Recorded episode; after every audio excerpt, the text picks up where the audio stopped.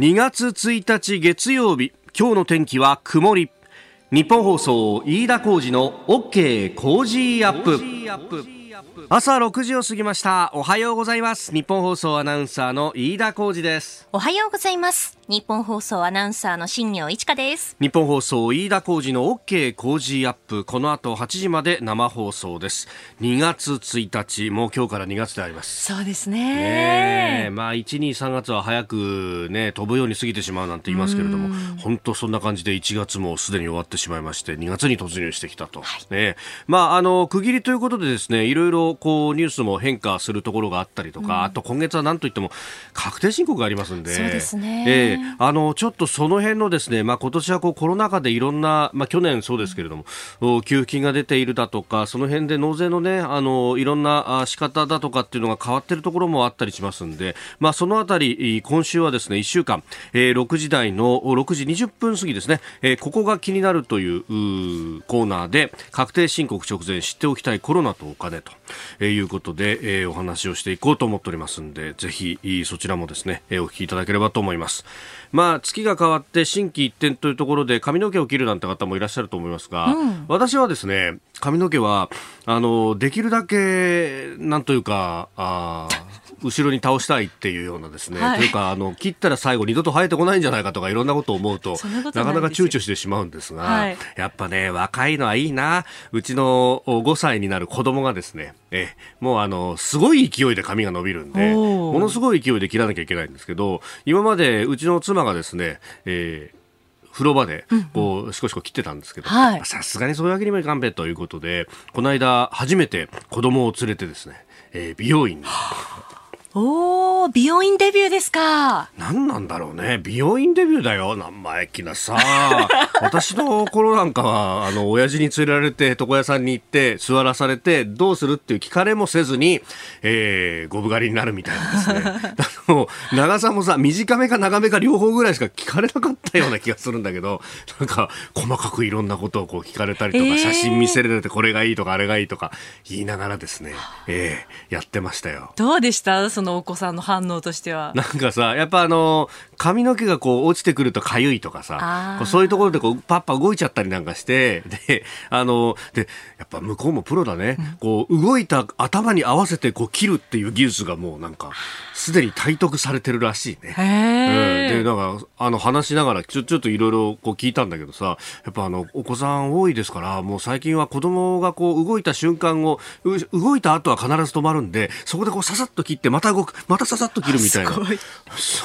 名人芸っすねいやもうノウハウがあるんですね。なんかやっぱで子供お子さんがねあのウェルカムなお店っていうのもねあの店によってはねあの大人向けみたいなお店もあるじゃない、はい、だからあのお子さんがウェルカムな店はそういうところに子供が集中するからどんどんそういう技術も上がっていくみたいななるほどな。話はあるみたいですけどね、まあ、ただあの最近はね、えー、新型コロナの影響もあるんでもうあの息子マスクをしながらであのあんまり喋んななんつって。えー喋らせない工夫として DVD 用意してたりとか、タブレットで YouTube 見せたりとかですね。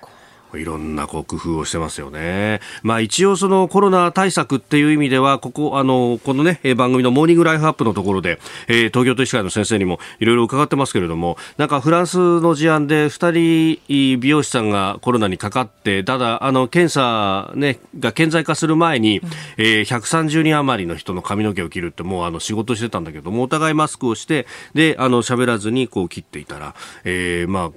こう定義上はものすごい接近するので、まあ、お互いマスクしてると今は濃厚接触にならないところですけどかなりそう接近している場でも全く喋らずにマスクもしていれば、えー、お互い感染せずに済んだというような話もありますんでだからね、あのー、感染対策ちゃんとやってれば全然怖くはないんだというところでね、えーえー、まあでもいろいろ工夫はしてるなというのが。そうですよね。お店の皆さんの工夫って本当にすごいですよね。またさ美容師さんなんかさ結構お話上手な人も多いからな。そうなんですよね。そのお話が結構楽しみだったりも私もあるのでちょっとね残念な気持ちにはなったりはしますけどね。そんなことをこうスタッフと喋っていたら、はい、スタッフの一人が「飯田さん聞いてくださいよ。美容師さんの業界雑誌みたいなやつに2か月に一遍ぐらいどういうトークをしたらいいかっていう特集が載るんですよ」なんて。えそうなんですか？意外とやっぱみんな苦労してるんだなっていうね。ネタ集めみたいなのされてるんですかね。ねね本当だよね。いや私はあのどちらかというと黙ってる方なんで、そういう時に、ひょっとしたらとっつきにくい客だなと思われてるかもしれませんが。さあ、あこの後8時前生放送です。OK 工事アップ。あなたの声を届けますリスナーズオピニオン、えー、今朝のコメンテーターはジャーナリスト須田慎一郎さんです。7時台取り上げるニュースですがまずはイギリスが今日 TPP 参加を申請というニュース、えー、それから緊急事態宣言は延長に向けて調整本格化、えー、そして昨日は立憲民主党の党大会が行われております、えー、さらに宮古島で自衛隊が医療支援を開始しました、えー、そして中国の海警法も今日施行されるということ、まあ、その影響等々についても聞いていきたいと思います。ここが気になるです。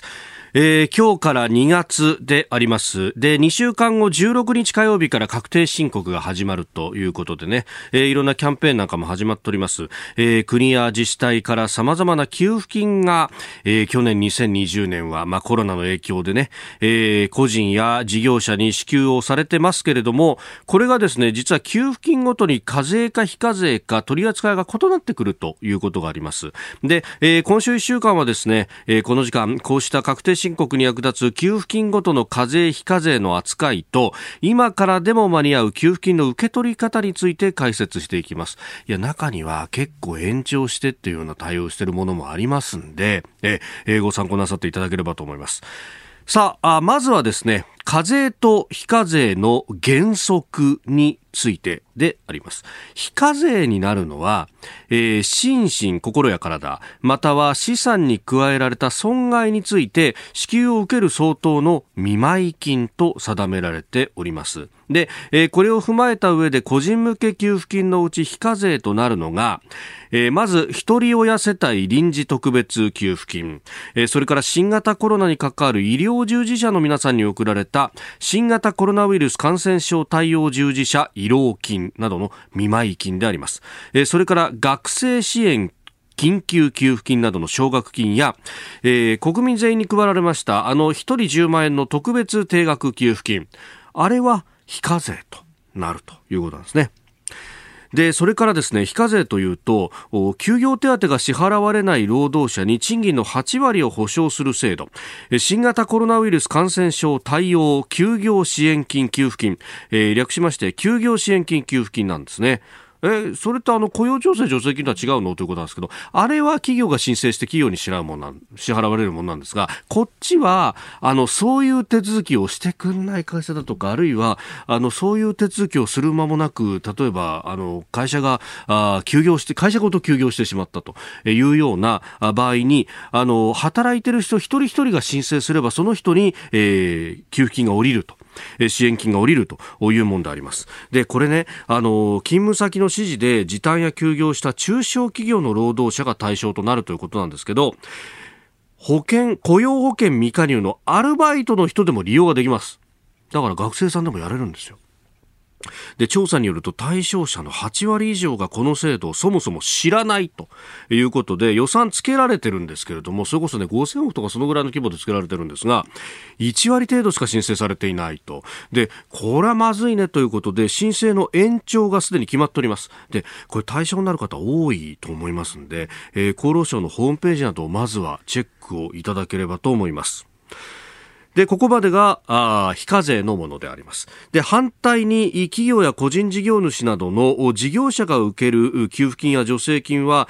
す、え、べ、てが特例のない限り課税対象となります。で、よって持続化給付金だとか、家賃支援給付金、雇用調整助成金、で、東京都など各自治体からの休業協力金は課税の対象となります。まあ、経済的利益である所得とみなされる、まあ、課税所得になるので、えー、所得税や法人税がかかってくるということなんですね。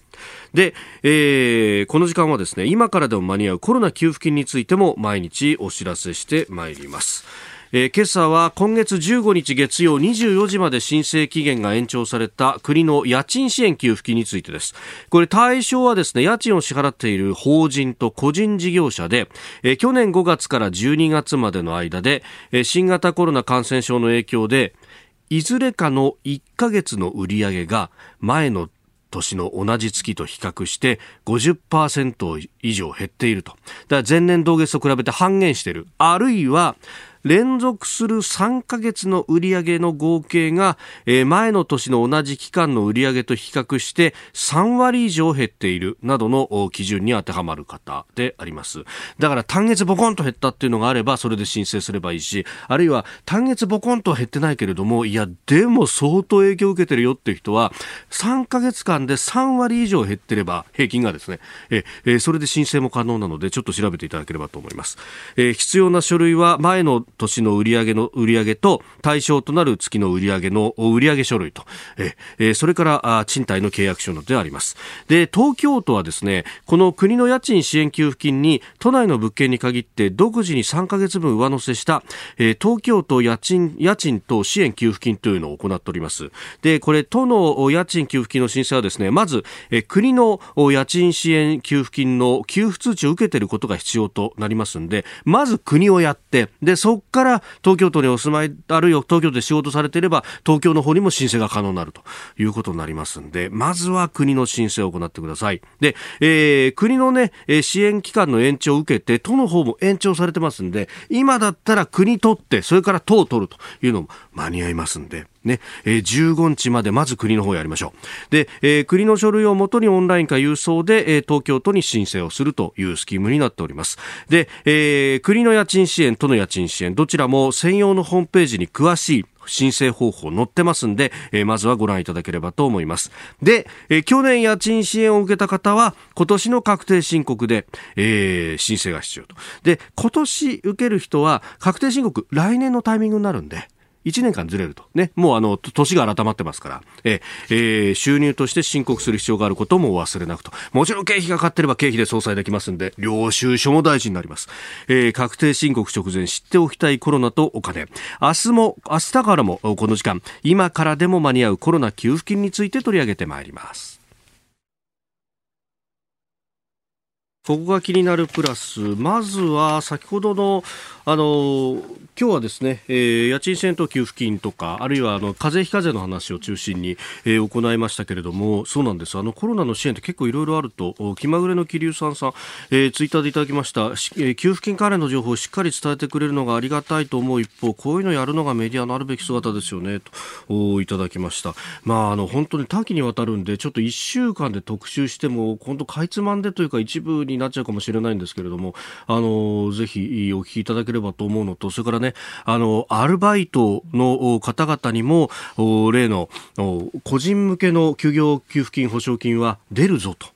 いうところをですね、ぜひ、だからあの、お子さんなんかでも、バイトなくなっちゃって大変だよっていうような、えー、お子さんなんか、あの、条件が合えばこれ出るということになりますんで、えー、ぜひちょっと、そういうところってね、やっぱあの、若いと、あの、自分が頑張りゃいいやって言って、なかなかそういうこう支援まで行き着かなかったりすることがあるんですが、これね、知ってる知らないで、だいぶ損か得かになっちゃいますんで、ええー、こういうところはね、ちょっとこういうのもあるよっていうのを共有していきましょう。結構ね、ツイッターのタイムライン見ると、あの、ヤフージャパンの暮らしのホームページだとか、あるいは、あこれはポテトっていうですね、えー、確かこれあの若い人たちがやってるあのメディアツールだと思うんですけれども、えー、そういうところでコロナ対策の使える制度を分かりやすくまとめてるサイトなんかもありますんで、で、リンク貼ってくださってますんでね、えー、見ていただければと、まあこういうところからもいろいろ情報を取っていただければというふうにも思います。さあ、あそしてスタジオ長官各地が入ってました。ざーっと言いますと、まあ今日はね、えー、休み明けということでバラバラという感じですが、えー、例えばこの後お送りしますイギリスの TPP 申請だとかは産経が一面トップ、えー、それから中国との絡みあの海警法については後ほどやりますけれども日本経済新聞は、えー、グアムの海域を、えー、中国の資源調査船などが調査をしてるぞと、えー、他国の EEZ 排他的経済水域の中での調査というのが結構やっていて。で、あのー、異常にその数が多いということが、えー、出てきております。軍事資源両に並みということなんですけれども特にこの海底調査っていうのがですねこれあのそれこそ海関係の人とかに行くといや海底の地形っていうのは陸上の地形以上に今や大事なんですよっていう話がね、えー、どこだったら潜水艦が隠れられるかとか、どこだったらバレるかみたいな話っていうのは、海底の地形図がないと、それこそ、あのー、潜水艦つうものはですね、座礁したりとか自分の場所が分かったりなんかすると、それはもう、あのー、鉄の棺桶なんていうね、あの風に、えー、形容されたりもしますけれども、狙われたら反撃の能力はありませんので、そういう意味では忍者なんですよ。隠密なんですよ。バレちゃいけないんですよ。だからこそ、海底の地形というのが大切で、で、その辺をですね、じゃあ中国の探査船がどこをどうやって調査してたかみたいなのを見ると、グアムの周りでこう網の目のようにですね、ずっと動いてるっていう様が、この日経の一面の挿絵には出ていて、なるほどと、同じように動いてるところが南シナ海だったりとか、一部東シナ海もというようなこと。まあこれが先ほどの海警法の話にもつながってくると。まあ、あのー、いきなり灰色の船、軍の船を出してくるんじゃなくて、ただ着々と準備してるっていうのは覚えておかなきゃいけないことなんだろうというふうに思います。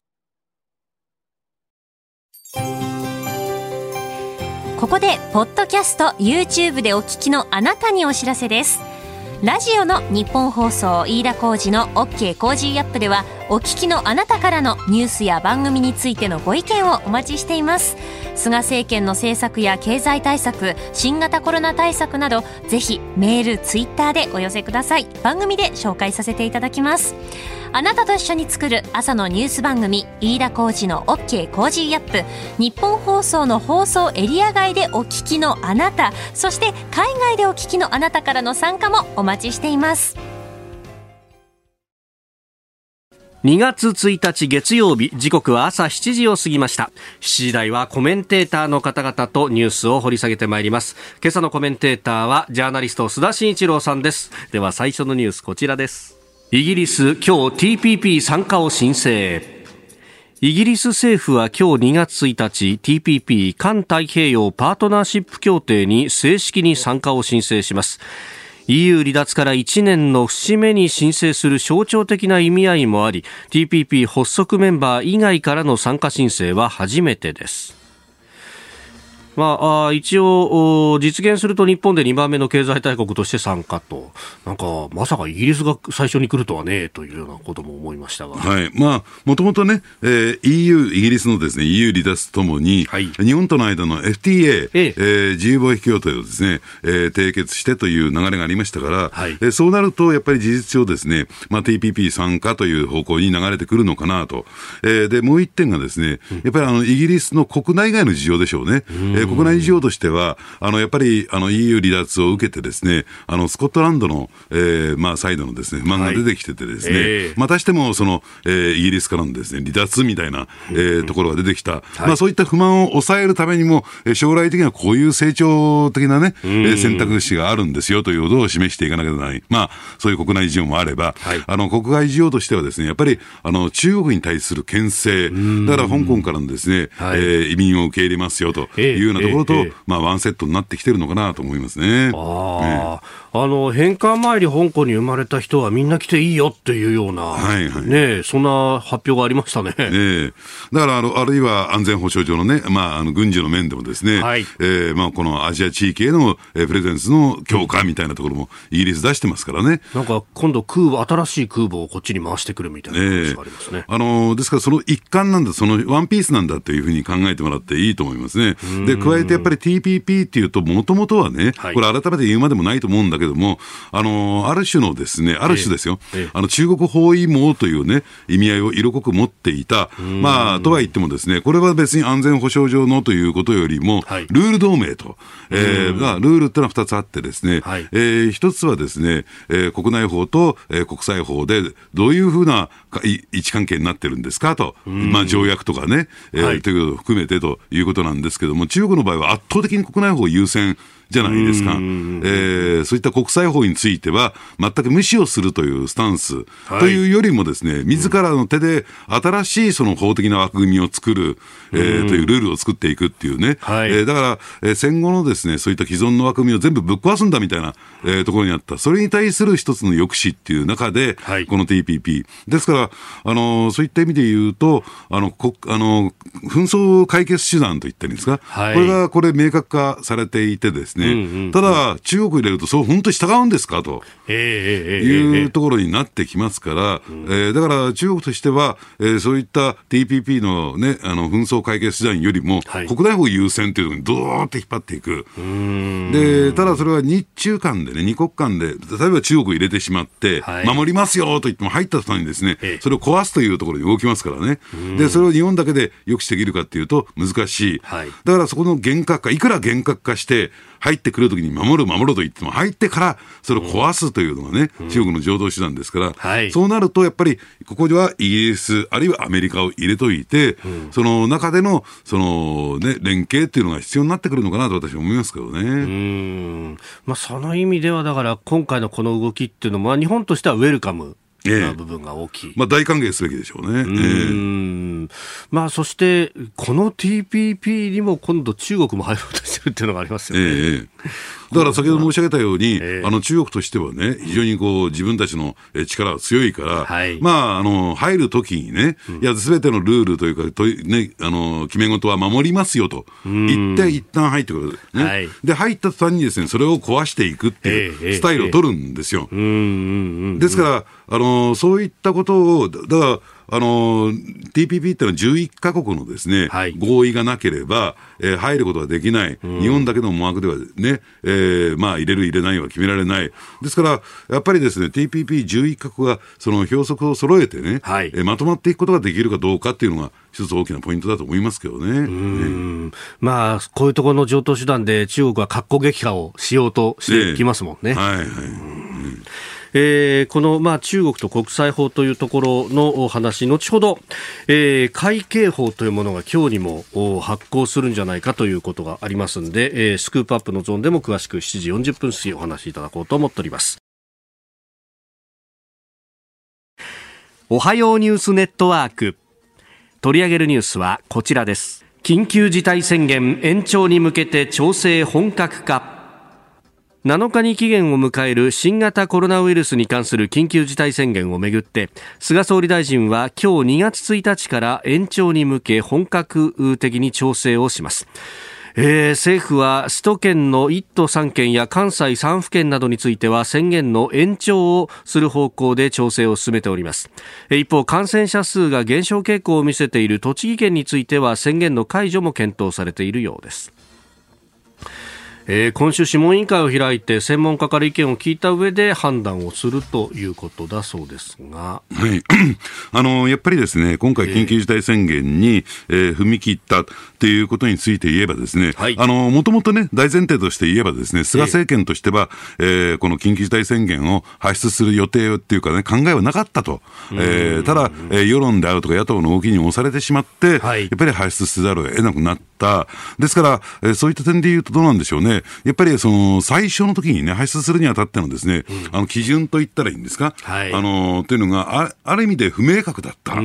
らこれを解除するときもですね、はい、やっぱりどう何をベースに何を基準に解除したらいいのかというところが、これはきちんと決まってないっていうのは私は実態ではないかなと。じゃあ、実質の部分はどうかというと、はい、やっぱりそもそもやっぱり医療提供体制、これは非常に大きく逼迫してきていた中でもですね、東京都ですよね、あの重症者向けのですね、えー、ベッド数が、はい、あのかなり逼迫している、ね、あるいは医療従事者の数が足りないと。いうところで、ある意味であの近隣自治体3県をですね、はい、千葉なんていうのは十分足りてるのに、なぜ小池、えー、知事と同調して、えー、官邸行って直談判するんだというね、はい、えー、あるいは黒岩知事はですね、神奈川県のそういった状況を全く把握してない中で、まあ、政治的思惑で小池知事と、えー、同調するっていう、はい、まあ、ですから大混乱の中っていうのかな、はい、あの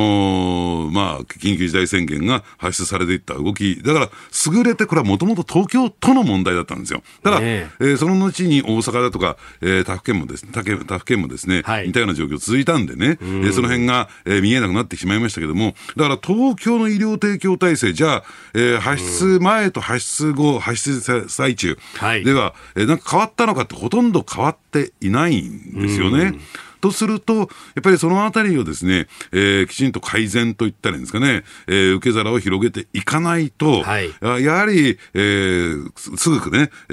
ー、まあ解除して、また元のお米みっていう状況になりますから、解除にあたってはですね、そのあたりがどの程度充実したのか、はい、えー、厚みを持ったのかっていうところが目に見えるような形にしないと無理だと思いますね。うん、まあね、あの、東京都もようやくなんか、あ都立病院だとか、まあ、校舎の病院とかをほぼコロナ専門のような形に作り変えるというような話を出してきましたけれども、これ、結構前々から言われたことですからね。だからなぜ去年の春ですよ。の段階でやってこなかったのかっていう問題がありますよね。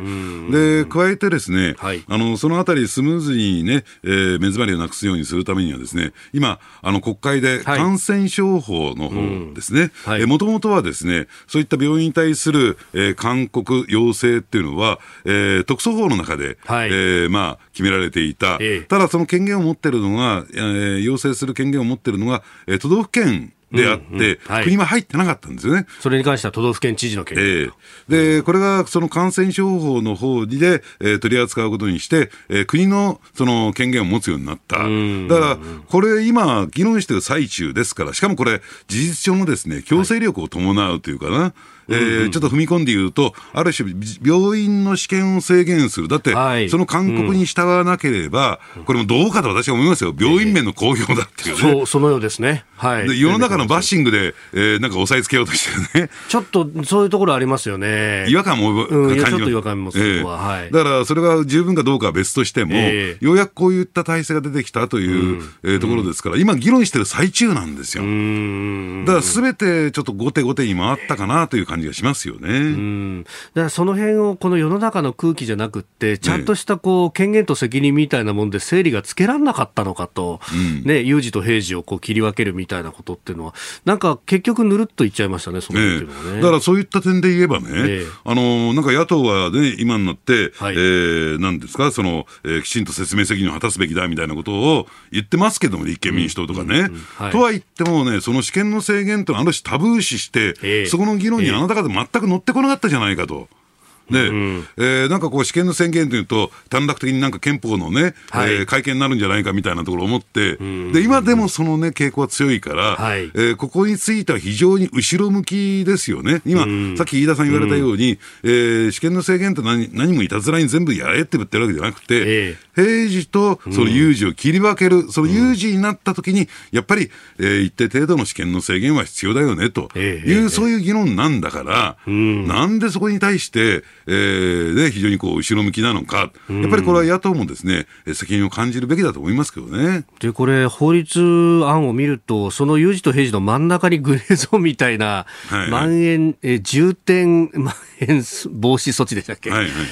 なんか、そこ、なんか微妙なラインがありますよね。ね。だからそこがね、不透明になってしまって、あの、なんていうかな、その試験の制限の重みといったらいいんですかね。はいそれ本当に理解してるんですか？と、確かにね、あのー、まあ、グレーゾーンを作ることによって、ええ。えー、ね、まあ、段階的に準備するみたいなですか、はいは必要なのかもしれないけれども、そこの立て付けをきちんとしておかないと納得いかない。それともう一つやっぱりですね、ええ。えー、試験の制限をする以上、保証とワンセットなんですよ。うんうんうん。で必ずそうなりますね。えー、はい、だからまあ、あの、国賠訴訟が起こった時に耐えられるんですかっていう問題もありますからね。やっぱりそこはきちんとやるべきだと思いますけどね。結局、だから、あの、病院なんかに聞いても、こう、コロナの患者さんを受け入れるってなると、まあ、病床もこう、どんどん作っていくって結構人も必要だし、だから、コストばっかりかかる部分があるんですよと。ね、で、公立の病院はそこ税金で結構補填あるけど、我々そういうの一切ないですからね、と。ね、だその辺も保証っていうのももう必要になってくるかもしれないですよね。ね。だから一時、あの、札幌以来の問題が大きく取り出されたじゃないですか。ええええで、ああいったケースが出てきちゃうんですよ。うん、うちは受け入れないよみたいな。はいはいはい。うん、旭川でもありましたよね。そうですね。旭川以来の。で、まあ民間の方に任せておけみたいなふうになっていたけれども、そうですよね。まあ、病院の経営だけを考えたらそうですけど、ただ、こう、世の中全体を考えたら、前が止まらない、ね、地域医療の問題とかね、考えたら、いや、それ医療従事者としてどうよって思うんだけども、ただ、飯田さん言われるように、でもね、と、やっぱり、そこで働く人たちの生活を守んなきゃならないよねっていうところがあるわけですよ。ええー、そしてもう一つ用意していたニュース、立憲民主党、昨日初めての決闘大会が行われました。まずは挨拶をする枝野代表です。今年中に必ず行われる総選挙において、政権の選択肢となり、多くの国民の皆さんと共に、自公政権を倒して、立憲民主党を中心とする新しい政権を作ってまいります。ということで、昨日都内のホテルで、まあ、あの立憲民主党、名前は同じですけれども、あの国民民主党の人たちを受け入れてっていうことで、一応新しくなったんで、初の決闘大会と、あ初の党大会ということだそうです。えー、で、そうは言うけどさ、はい、この決闘大会必要？今回、あの、コロナの影響でっていうことでね、うん、えー、えー、基本はオンラインでみたいな感じだったそうですけど。何がどう変わったのか、今の演説では全然わかんない。これまでと。変化がわからない。以上。まずい、あと2分余っちゃった。いや、でもこれね、あの、衆参合わせて150人以上が入ったということになってますけど、支部隊の連合、まあ連合というか、個々のこう労働組合なんかを見ると、ええ。ね、えー、国民民主の方にうちの組織内候補は入れるよっていう人が、あね、組合が出てきたりとか、ええ。ー、あの、トヨタのローソンなんかそうみたいですね。で、加えてですね、トヨタ全労組に関して言えばですよ、はい、要するに自民党とのでね、与党との協力体制もこれから模索していく。だから、どうなんでしょうね。やっぱりこの野党、特に立憲民主党、社民も含めてね、はい、労働組合をベースにしているところっていうのは、うん、えー、この、これからですね、一本化してというのかな、えー、組織だって動くことは、うん、え組、労働組合という一つのパッケージングで動いていくことは、もう難しくなったんだろうなと。無理だと思いますよ。ね。で、やっぱりですね、えー、トヨタ全労組なんかの動きを見ているとですね、はい、やっぱりじゃあ、その、えー、何ですか、その、えー、労働組合含めてね、立憲民主党の左側にいる人たちと、じゃあ、組んでやっていけるのかどうなのか。例えば、その、憲法観めぐってもですね、はい、えー、これ会見を必要なのか必要じゃないのかっていう問題めぐってもですね、水と油なんですよ、そこは。今まで一緒にやってきたこと自体が、えー、おかしな話であって、はい、だから立憲民主党としてはね、そういった組織票といったらいいんですかね。で、これかつてはね、やっぱり55年体制下においては、はい、えー、全有権者の2割っていうのは組織票だったんですよ。だそれを一つにまとめるということは、やっぱり国政を伺うという点で、えー、非常に大きな存在だったんだけども、はい、ここは今、ほとんどバラバラの状況になってますからね。あんなに勇ましいことを枝野さん言ってるけども、じゃあどうやってね、無党派層というか組織票以外の票を集めてくるのか。はい、で、立憲民主党の個々の議員見てもですね、じゃあ個人の支援団体があるのか、後援会組織があるのか、ないんですよ。ほとんどが組織頼み。だから、非常に展望厳しいと思いますけどね。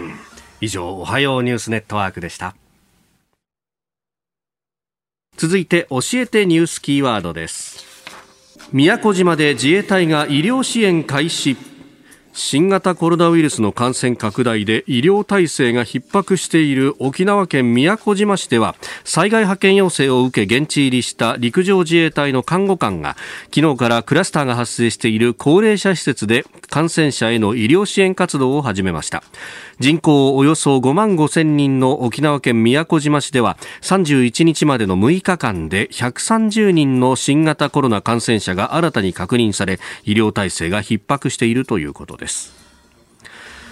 まあ、看護官自身も PCR 検査で陰性をまず確認してから入っているということで、うん、まあ、あ薬の提供、入浴、食事介助、健康観察などに当たると。うん。あのこういったね、災害派遣っていうのは、はい、これ、意外と理解されてない方多いんだけれども、うん、えー、自衛隊の本来業務ですからね、あのですからそういった意味で言うと、本来、まあ、本来業務っていうと、なんか、え国土防衛のところばっかり目が移ってしまうんだけども、えええ、こういった災害派遣要請、災害派遣についてもですね、うん、法律上きちんと明記されてるんで、はい、それはやるべき仕事なんだろうなと思いますけどね、ただ、その一方で、はい、じゃそもそもね、あのなぜこういった、えー、宮古島含めてね、うん、医療体制が逼迫しているのかどうなのか、こういったところをやっぱり見ていかないと、えー、えー、物事のね、問題の抜本的な解決にはつながらないだろうなと。やはり宮古島などではですね、うん、特に夜間休日診療、この体制がものすごく希薄なんですよ。はい。あのですから、えー、まあ夜間だとか休日になんか病人が出てしまうとですね、うん、はい、えー、対応できないという状況がずっと続いてきた。うんうんうん、そういった中でですね、やっぱりこういった、はい、えー、感染症が拡大してしまうと、こういう状況が起こるんだと。そうするとね、やっぱりその医療体制の充実を常日頃からやっておかなければならないと。いやいや、なんか一応有事が起こったら自衛隊から言えばいいじゃないかではなくて、もともとその、えー、住民のですね、あの健康不安っていうのはずっと変えてきたわけですからね。はい、そこにどうやって、まあ、これね、個別の自治体ごととか、例えば沖縄県とかにですね、あの、全部丸投げしたんでものんと解決しない、国としてそこをどう向き合っていくのか、どういうふうにその、えー、スムーズにね、そこを回していくのかっていうね、えー、ところをですね、これを機会にしっかりと、これ宮古島だけじゃなくて、例えば北海道であるとか、はい、あるいはそういった山間僻地ではですね、えー、その、深夜、えー、休日のですね、医療体制の脆弱さっていうのは、常日頃から抱えてますからね。やっぱりそこと、そこに対してどう医療提供体制を、えー、も持っていくのか。っていうところは、これは国家的な課題だと私は思いますけどね。うんまあ、今までを考えると、うん、結構その、コストをどんどん削減するなりをしてっていう、えー、どちらかというと、サイズを小さくしよう、小さくしようって圧力が働いていたと思うんですが、えー、結局、それが脆弱なところ、今回出てしまったということになりますよね。そうですね、それとあとですね、えー、なんかこう、そういう時に解決策としては、医師会に頭を下げてみたいなところになっちゃうんですよ。これね、要請しかできないっていう、まあ、法律上もそうなっちゃってるっていうところですか。だからあのいやあの夜間ききあの休日診療体制を充実図ろうとすると、医師を派遣してもらう、看護師を派遣してもらう、はい、でえー、看護師の方はですね比較的そこに前向きなんだけども、えー、医師の方はやっぱりそこに対して、えー、何らかの、えー、なんていうのかな、あのバックと言ったらいいんですかね、はい、見返りと言ったらいいんですかね、えー、えー、というのがやっぱり必要になってきますからね、そこに対して予算をどうつけていくのか。で、これ自治体ベースでは相当難しいんですよ。うん、平時からそういう仕組み作っておいて、はいはい、それが有事になったら、もうちょっと強制力を持ってやれるっていう仕組みに変えるとかって、ねえー、確かにそういうところが今、今回、それが弱さとして出た感じですかね。ええ、で、加えて、まあ、もう少しね、都道府県単位で見ていけば、その偏在がありますからね、そのあたりは。続いて、ここだけニューススクープアップです。この時間、最後のニュースをスクープアップ。中国の海警法、今日施行。中国海警局に武器の使用を認める権限などを定めた海警法が今日施行されます。海警局は軍と共同で訓練を行うなど事実上の第二海軍となっていて海警局の船舶は沖縄県の尖閣諸島周辺で日本の領海への侵犯を繰り返し緊張の一層の高まりが懸念されております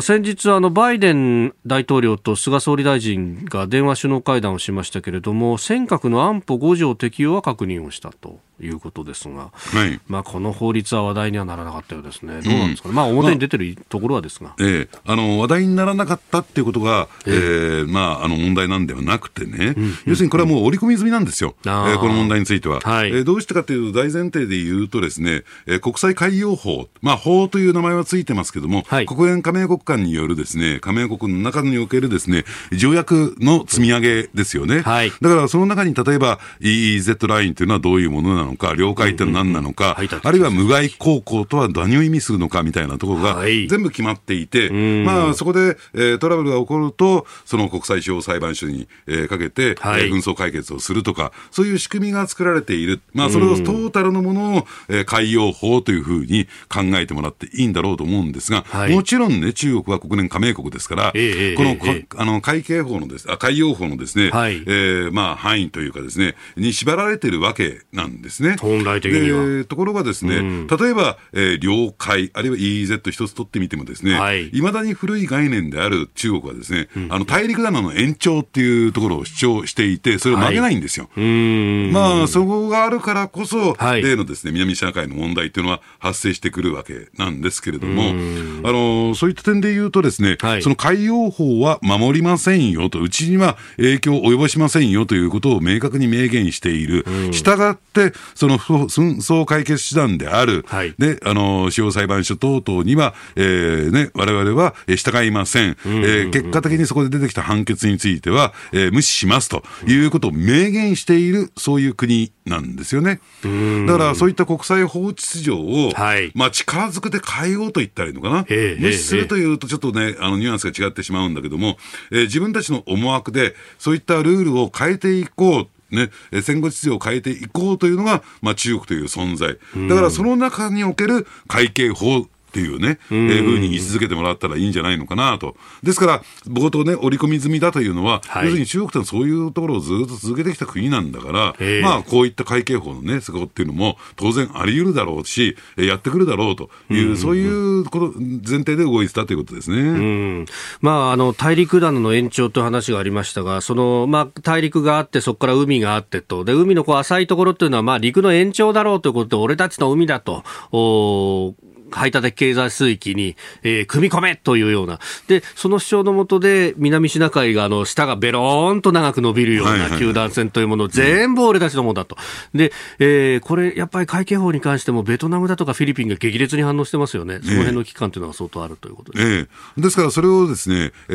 ー、まあ、実行力を持って、もっと言えば軍事力を持って、はい、自らの主張を守るというのがね、うん、えー、権利を主張するというのが、この海警法の持つ本質的な意味ですから、うんそういった点で言うと、はい、要するに、えーね、既成事実の積み上げをしちゃって、ね、いやいや、あそこに別になんか基地を作るつもりはありませんよとかね、あるいは、えー、何か施設を作るつもりはありませんよと、いつの間にかできてるじゃないかと。そうですね、パラセルやスプラトリーってそうなってますからね、ね。3000メーター級の滑走路まで作ったそうですね。ですから、そこをですね、じゃあ実力でもってそれを守るというのが、まあ、その守るための前哨となるのが、この、えー、ね、えー、会計局な方なんですよね。はい、で、まあ、そして、それに対抵抗する、対抗する、えー、軍事的勢力が出てきたら、えー、中国海軍であるとか、中国人民解放軍が出てくると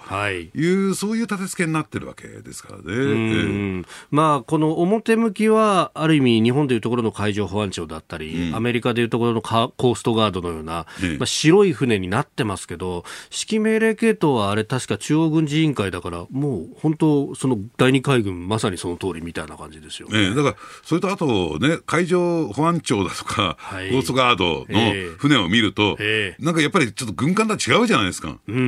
ん。そもそもそういうね、目的で作ってないですもんね。からね、うん、で、海警局の船っても軍艦そのものですからね。色だけ乗り換えたんじゃないのかっていうようなぐらいのね。まあ、得意技と言っちゃ得意技ですけども。えー、だからそれにどう向き合っていくのか。はい、だから当然のことながら、そのね、枠組みの中でアメリカを見てますから、うん、これはやっぱり尖閣が当然ですね、はい、えー、日米安全保障条約の対象になる。ね、えー、それは当然の結結論として出てくるわけですよ。ただそうは言ってもですね、はい、えー、尖閣というのは、要するに日本が何もアクションを起こさないで、えー、アメリカ軍がね、えー、守ってくれるということではない。やっぱり自衛隊がまず出ていって、、で、その上でアメリカがフォローアップするというのが、この安保のですね、本質ですから、はい、じゃあ、まあ、そもそも論としてね、じゃあ自衛隊として、えー、そこをどう守るんですか、もちろん自衛隊はそこをね、えー、きちんと戦略考えていると思いますけれども、ただ、この日本国民としてね、はい、それを支えるために自衛隊をバックアップするために、どう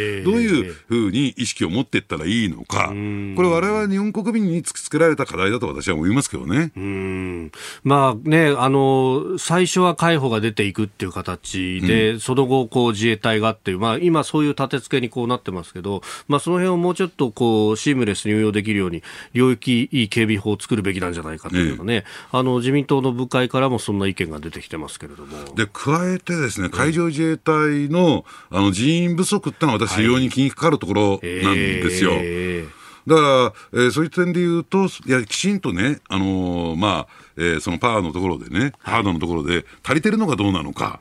というところをもう一回ね、見直さないとで、それ予算の問題なのか、い国民の意識の問題なのか、はい、そういったところも含めてですね、えー、やっぱり国は、えー、まあ、きちんと検証してみるべきだと思いますけどね。うん。そこへ行くと、あの、イージス・アショアの代替で船作るっていう、うん、まあ、一隻あたり300人ぐらいの人があれ動かすには必要になるから、はい、そっちに人取られちゃうよっていうような話も出てきてますね。ねだって、えー、ね、あの、なんですか、その、イージス艦が、の人員が足りないから、はい、イージス圧勝案になったわけでしょ、そもそも。陸上に。陸上に、あなったわけですからね。それを元に戻すわけですから、足りてるんです。この部分だけ取ってみても足りてるんですか？と。だから、あの、海上自衛隊の人員不足って、、はい、定員割れしてるってことについては、えー、なんかあまり知られてないんですよね。えー、うんうんうんうんだからそういう問題をはらんでいて、しかも中国がこういった動きを強めている中で、本当にそれでいいのかどうかというね、うん、ところはですね、まあ、すぐに問題解決につながらないにしても、えー、問題認識をやっぱり共有しないとだめだろうなと思いますけどね。じゃないと現状変わっていかない。変わっていかない。うん、で変わっていかないってことは、どんどん深刻化するってことですね。えー、うん結構これ、時間ないんじゃないですか？だからね、あのー、そのあたりでですね、えー、やっぱりその国会でもね、なんか、腫れ物を扱うような扱いじゃないですか。ええ安全保障の話っていうとね、一頃はその話するだけで、ね、右派だみたいなことを言われたぐらい。だと言われたし、あるいは、えー、条件反射みたいに野党は反対するし、うん、体験につながるんじゃないかというえー、メディアは否定的な報道をするし、うん、ね、話し合いで、中国と話し合いでって。ええええそうですね。話し合えばいいじゃないのよっていう話になってきますよね。ええ、なんかそんな本出してましたよね。反権力は正義ですかはいはいはい。ありがとうございます。去年のこの時期に出しまして、まだまだ売られております。たくさん残ってますからね。おっしゃる通りなんですよ。ありがとうございます。まあ、えー、ということで、えー、中国海警法、えー、今日施行というニュースから、まあ、日本を取り巻く安全保障環境の話まで、えー、していただきました。ポッドキャスト、YouTube でお聞きいただきまして、ありがとうございました。あなたと一緒に作る朝のニュース番組、飯田浩司の OK! Cozy up!。東京有楽町のニッポン放送で月曜日から金曜日朝6時から8時まで生放送でお送りしています。生放送を聞き逃したあなた、ぜひラジコのタイムフリーサービスで新型コロナウイルスに関しての最新情報、ニュースやスポーツ、エンタメ情報などもぜひチェックしてください。さらにこの番組では公式ツイッターでも最新情報を配信中です。スタジオで撮影した写真などもアップしていますよ。そして飯田浩二アナウンサーは夕刊富士で毎週火曜日に連載をしています。飯田浩二のそこまで言うか。こちらもぜひチェックしてみてください。